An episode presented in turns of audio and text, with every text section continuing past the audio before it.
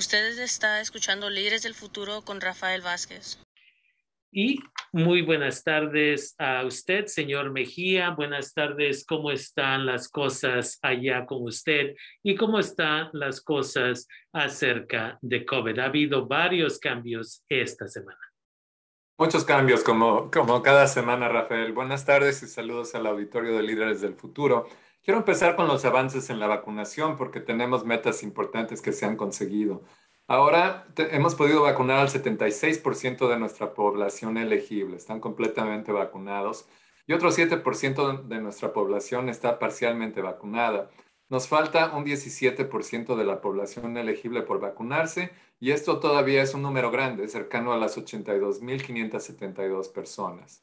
Esto convierte al condado de Sonoma en uno de los 11 condados de California de un total de 58 en el estado que tiene una tasa de vacunación superior al 70%. Además, California tiene ahora la tasa de casos de COVID-19 más baja de la nación, eh, según los datos más recientes de los Centros para el Control de Enfermedades o CDC. Observar nuestra tasa de casos nos muestra por qué la vacunación es tan importante. En el condado de Sonoma, Solo el 17% de la población no ha recibido una sola dosis de vacuna. Sin embargo, este grupo representa cuatro veces las infecciones por COVID que hay en el condado actualmente. Es mejor entender esto de esta manera. Nuestra tasa de casos de COVID entre los individuos vacunados es de 3.9 por día por cada 100.000 habitantes, pero es de 16 por día por cada 100.000 habitantes entre los no vacunados. Si bien nuestra tasa de, casos continúa disminuyendo, la amenaza de Delta aún no ha terminado y debemos permanecer atentos, especialmente con la proximidad del otoño y del invierno. Somos cautelosamente optimistas en el condado de que lo peor de la oleada del Delta ha pasado, pero nos preocupa que todavía vemos personas más jóvenes no vacunadas en el hospital con casos graves de COVID. De hecho, según el CDC, los jóvenes de 18 a 24 años de edad tienen 24 veces más probabilidades de terminar en el hospital con COVID si no están vacunados.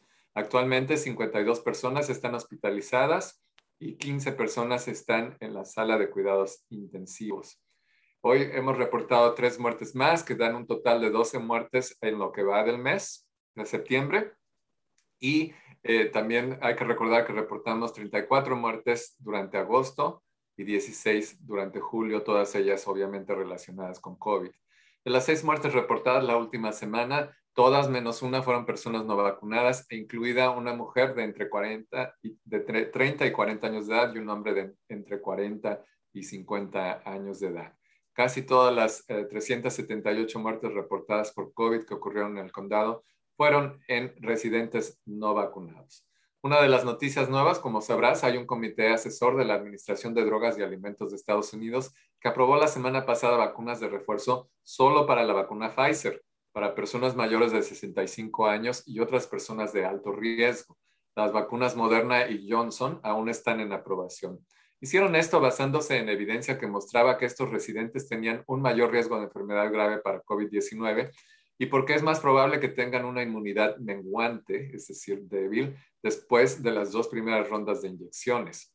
Además, para este comité asesor, este grupo es elegible seis meses después de su segunda dosis, en lugar de ocho, que es lo que tiene la Casa Blanca. Por lo tanto, básicamente, si fuera aprobado esta semana, alrededor de 135 mil residentes del condado de Sonoma serían elegibles para refuerzos. Además, eh, hay otro grupo que tiene que intervenir, que son los asesores del Centros para el Control y Prevención de Enfermedades, además de la FDA. Ellos comenzaron a reunirse hoy y se espera que decidan si, si respaldan estas recomendaciones tan pronto como al, final de esta semana. Por lo tanto, estamos alentando a los residentes que estén interesados, eh, hay que esperar las noticias este fin de semana, pero puede empezar el próximo lunes, a que visiten el sitio web eh, myturn.ca.gov para programar citas para hacer estas vacunas. Esa va a ser la vía principal a través de MyTurn. M-Y-T-U-R-N.ca.gov. Ahí pueden programar su cita. Para aquellos que tienen cobertura de atención médica a través de uno de nuestros proveedores médicos locales más importantes como Kaiser o Sutter Health o Providence, les pedimos que se comuniquen con su médico de atención primaria para determinar si es elegible para un refuerzo y para programar una cita. Por ahora, los sitios de vacunas respaldados por el condado continuarán apuntando más hacia aquellos que aún no han recibido su primera dosis de vacuna o que necesitan la segunda dosis de vacuna, más que enfocarnos en la tercera dosis. Entonces, resumiendo, vamos a, si se aprueban el próximo lunes o tan pronto como se aprueben, el primer sitio donde tienen que acudir es MyTurn, después su médico de cabecera y finalmente el condado. Esto puede cambiar dependiendo de las cantidades que vamos a tener. Cada semana quiero estarte trayendo actualizaciones al respecto. Relativo a las escuelas, desde que comenzó el año escolar el mes pasado, ha habido un total de 385 casos positivos hasta ahora, que incluyen 350 casos en los estudiantes y 35 casos en el personal que trabaja en las escuelas. La mayoría de estos casos, 224, han ocurrido en escuelas primarias, que es el grupo más joven y el que tiene más probabilidades de no estar vacunado, porque todavía muchos de estos niños no son elegibles, pues, los menores de 11 años. Hasta ahora no se ha exigido que los niños elegibles sean vacunados como requisito para asistir a la escuela. Es importante recordarle al auditorio que hay una larga historia de vacunas obligatorias para niños de edad escolar. California ha ordenado históricamente que los niños en edad escolar sean vacunados contra 10 enfermedades prevenibles como vacuna, con, vacunas incluidos el sarampión, las paperas y la poliomielitis, entre otras enfermedades.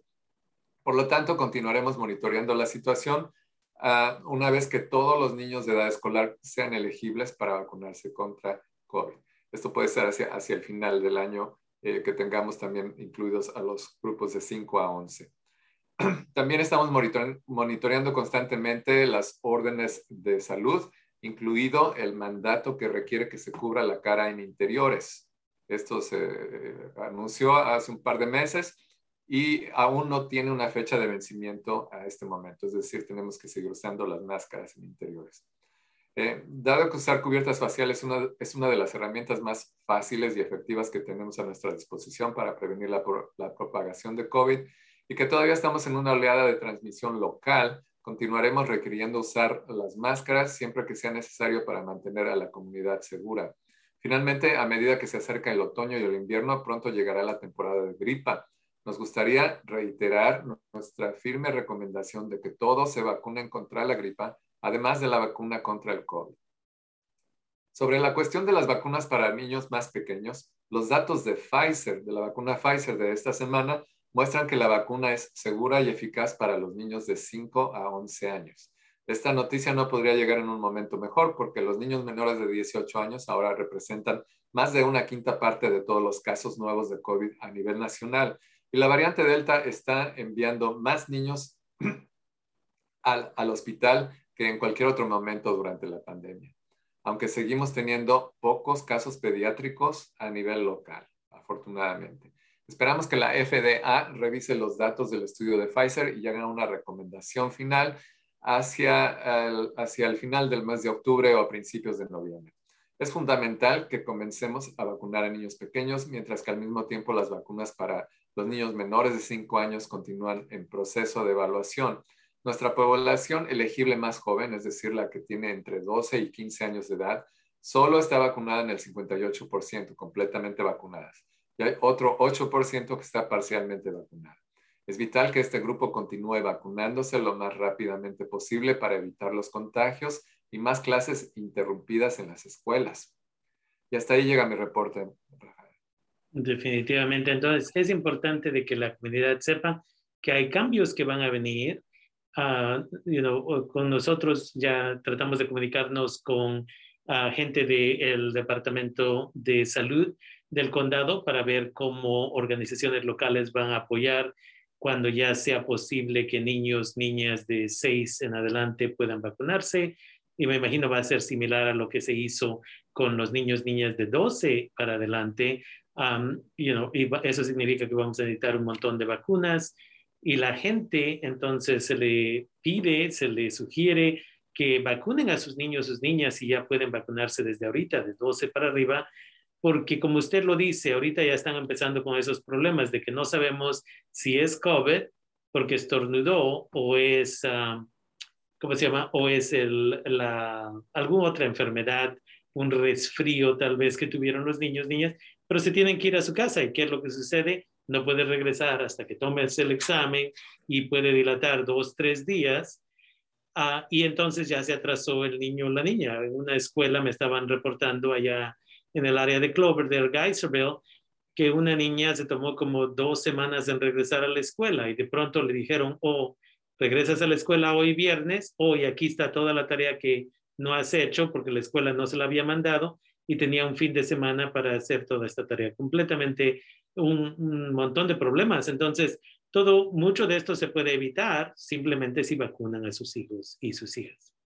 Entonces, es, y, es la población elegible y hemos visto que ha disminuido mucho esta, es, la vacunación de esta población. Empezó muy aceleradamente eh, cuando se, hicieron elegibles por ahí de eh, abril o mayo, ya no recuerdo ahorita, pero está solamente el 58% completamente vacunado. Debería estar mucho más alto este número. Esto ayudaría, como estás bien mencionando, a que no tengamos tantas clases interrumpidas. Eh, entonces, eh, lo mejor es que se vacunen, definitivo. Ya, definitivamente. Entonces, gracias por esa información. Y recordamos que todavía continúa el programa de asistencia con renta. Continúa todavía y se, siguen eh, recibiendo aplicaciones y, hacemos la invitación para todas las personas que eh, están en una situación de atraso por renta o utilidades a que se comuniquen al 211 o que visiten socoemergencia.org diagonal ERAP, donde pueden ver la lista de organizaciones comunitarias que los pueden ayudar a aplicar. No necesitan eh, ser documentados, pueden ser indocumentados y pueden aplicar. Si tienen una situación con eh, eh, compañeros de cuarto o viven con otra familia dentro de la misma vivienda, también pueden aplicar todas estas personas. Entonces, por favor, no duden en hacerlo nos pueden llamar también si tienen una duda relacionada con ERAP o con las vacunas o con las pruebas. Los podemos eh, orientar por teléfono también si no pueden usar la computadora en el 707-565-4701. Okay. Muchas gracias por esa información y esperamos platicar con usted la siguiente semana cuando estoy seguro ya habrá nueva información acerca de las vacunas. Gracias una vez más. Con mucho gusto.